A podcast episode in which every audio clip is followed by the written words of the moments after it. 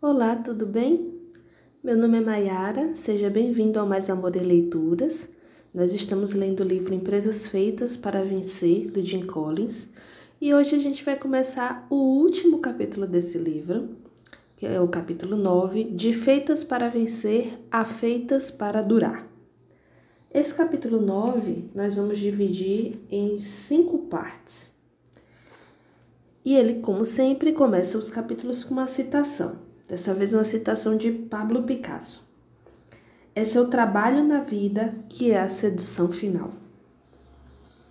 Quando iniciamos o projeto de pesquisa para o livro Empresas Feitas para Vencer, enfrentamos um dilema. Como deveríamos refletir sobre as ideias do livro Feitas para Durar enquanto conduzíamos a pesquisa para esta obra? Em suma, o livro Feitas para Durar, baseado no projeto de pesquisa, baseado no projeto de pesquisa de seis anos, conduzido na Faculdade de Administração da Universidade de Stanford no início da década de 1990, respondeu à pergunta: O que é preciso para iniciar e construir a partir do zero uma empresa excelente e duradoura?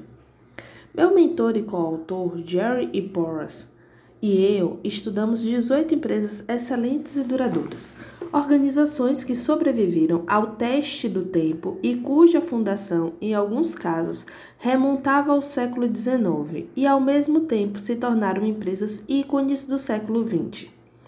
Analisamos empresas como a Procter Gamble, fundada em 1873, a American Express, fundada em, fundada em 1850, a Johnson Johnson, fundada em 1886, e a GE, fundada em 1892. Uma das empresas, a Citicorp, agora Citigroup, foi fundada em 1812, mesmo ano em que Napoleão marchou sobre Moscou. As caçulas da pesquisa foram a Walmart e a Sony, cujas origens remontam a 1945. À semelhança deste livro, fizemos uma comparação direta com empresas, com outras empresas, 3M versus Norton, Walt Disney versus Columbia Pictures, Marriott versus Harold Johnson e assim por diante, em 18 comparações casadas. Em outras palavras, procuramos identificar as diferenças básicas entre as empresas excelentes e as empresas boas na medida que elas duram décadas e até mesmo séculos.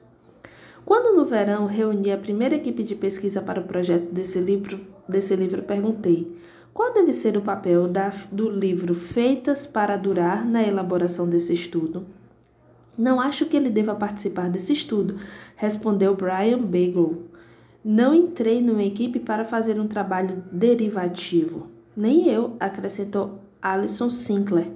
Estou entusiasmada com um novo projeto e uma nova pergunta.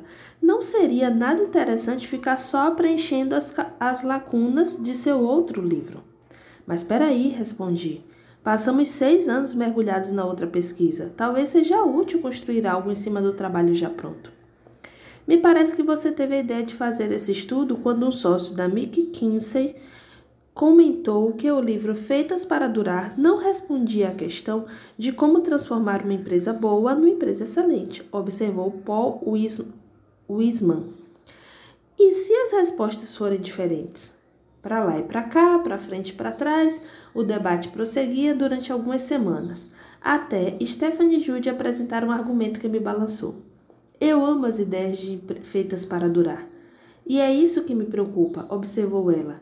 Tenho medo de que, se usarmos feitas para durar como moldura de referência, fiquemos apenas dando voltas para provar nossas próprias tendências. Ficou claro que haveria substancialmente muito menos risco em começarmos do nada, dispostos a descobrir o que pudéssemos, confirmando ou não o trabalho anterior. Passados cinco anos com esse livro concluído, podemos nos distanciar para analisar os dois trabalhos, cada qual em seu contexto, após examinar os dois estudos. Apresento as quatro conclusões abaixo. Primeiro, quando penso nas empresas excelentes e duradouras estudadas em feitas para durar, vejo agora cabes, provas cabíveis de que seus primeiros líderes adotaram o modelo de feitas para vencer. A única diferença concreta é que eles fizeram isso com empresários em empresas de pequeno porte e em seu estágio inicial no esforço de decolar, e não como CEOs que tentam transformar empresas boas e estabelecidas em empresas excelentes. A grande ironia, segundo, a grande ironia que não deixa de ser uma transformação é que agora eu não vejo mais o livro Feitas para Vencer como uma sequência de Feitas para Durar, mas sim como um trabalho que precede.